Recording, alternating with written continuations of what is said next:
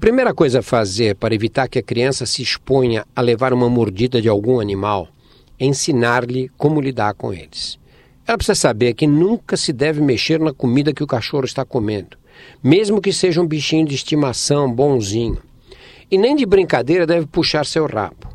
Infelizmente, apesar das recomendações, os acidentes acontecem envolvendo não só animais ferozes e estranhos.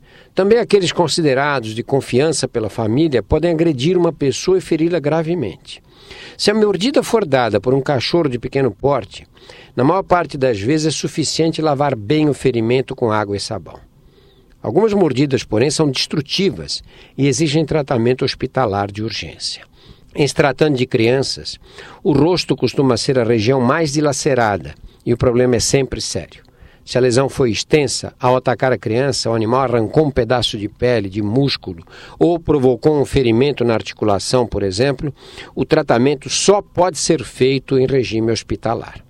Entretanto, como está implícito que a mordedura de qualquer animal, inclusive de humanos, pode provocar infecções que se espalham, porque na boca de todos eles existem bactérias, minha sugestão é que se recorra ao serviço de emergência, mesmo que o ferimento seja pequeno.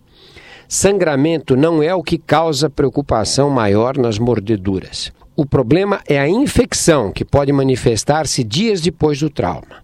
Além disso, ao morder, os animais também podem transmitir vírus, como o da raiva, por exemplo. Isso requer cuidados específicos sem perda de tempo.